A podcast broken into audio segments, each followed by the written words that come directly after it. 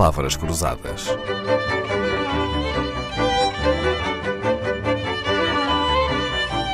Porque quase tudo é uma questão de semântica.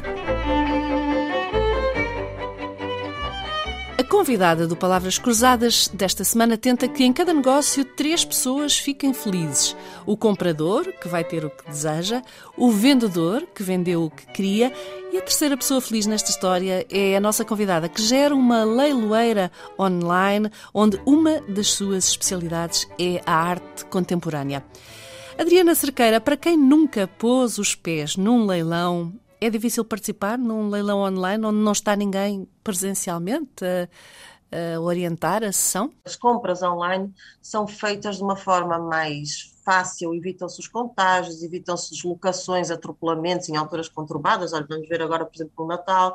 E as pessoas conseguem fazer compras talvez mais conscientes, porque estão na sua casa, comodamente, analisam aquilo que pretendem comprar, uh, fazem as compras sem serem tão impulsivas e, portanto, eu penso que o mundo online e as compras online em geral já ganharam um espaço. Facilitam a nossa no vida, caso, não é? Isso, exatamente. E no caso das, da, dos leilões, a mesma coisa, porque uh, os leilões também permitem esse tipo de tranquilidade de compra. Nós temos os leilões abertos durante uma série de tempo, normalmente uma semana, e as pessoas, na verdade, entram nos nossos catálogos, confirmam o que pretendem e, portanto, comodamente vêm e depois entram nos leilões e podem fazer as suas licitações. Uhum. É óbvio que na vida by Bid nós temos uma preocupação, que é quando as pessoas não estão muito habituadas à questão das licitações e de como é que se comportam em termos de leilão, nós explicamos. Nós temos realmente uma série de informações que damos no próprio site, explicar às pessoas os procedimentos, os passos, como se fossem passos um a um, e se for preciso também telefonam e uhum. nós ajudamos, uhum. mesmo que seja no dia do leilão. Mesmo sendo online e mesmo obedecendo a mecanismos automáticos, eu diria que há um vocabulário próprio dos leilões. Por exemplo, ter uma raquete não significa que ninguém vá jogar ténis. Significa o quê no mundo dos leilões, Adriana Cerqueira? Tem piada, porque estes termos vêm mesmo do jogo. E muita gente diz o jogo, o leilão é um jogo. E não deixa de ser uma série, uma forma de comprar como se fosse um jogo, porque nós estamos a ter vários, uh, vários jogadores, entre aspas. Sim, é o jogo da oferta e da procura, claro. É o jogo da oferta e da procura, exatamente, por isso é que na Bolsa, na Bolsa de Valores também se fala de jogo de Bolsa, pronto. É, uhum. é esta, é esta analogia que se faz. Uhum. E Mas ter uma raquete, raquete é, é, ter o quê? É, o número da raquete é uma coisa muito simples, é o número atribuído a um licitante. Num, num leilão presencial, e nós já vemos isso em filmes e, e, é fácil perceber, quando as pessoas levantam a raquete é porque vão dar uma oferta. E uhum. quem está, o leiloeiro que está a ver, aceita essa oferta. E toma no, lê... nota do número daquela raquete, não é?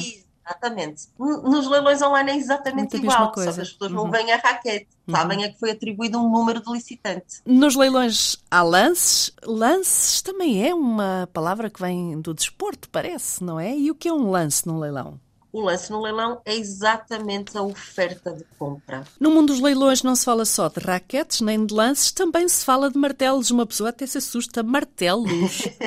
Sim, o preço do martelo, ou o martelo é muito utilizado em leilões. O que é que é o preço de martelo? É o preço pelo qual o lote é vendido. E como é que isso se passa? O leiloeiro, quando está naquela fase final em que vê que não há mais ninguém a licitar, ele dá três avisos. E esses três avisos foram dados sempre, e esta, isto aconteceu sempre nos leilões presenciais, desde há séculos. Ele agarra no martelo e diz: dou-lhe uma, dou-lhe duas, dou-lhe três. Quando dá três, avisou toda a gente, fecha e o preço uh, do objeto, do, do lote em causa, é, é fixado e é vendido. Muito bem. É assim que termina. é daí que vem a, expressão preço de martelo.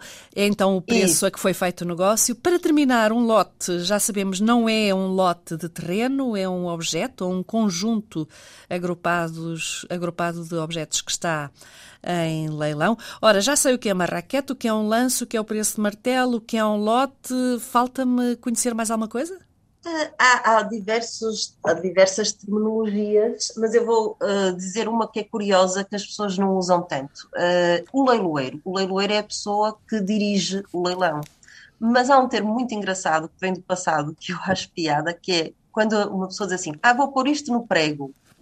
Essa terminologia vem dos leilões, mas de leilões da asta pública. Antigamente, e ainda hoje há, mas antigamente usava-se muito, pôr no prego é levar uh, o leilão ser conduzido por um pregoeiro, que é alguém que é indicado por um Ministério Público, pela área pública, para conduzir um leilão em que uma algo se vende em asta pública.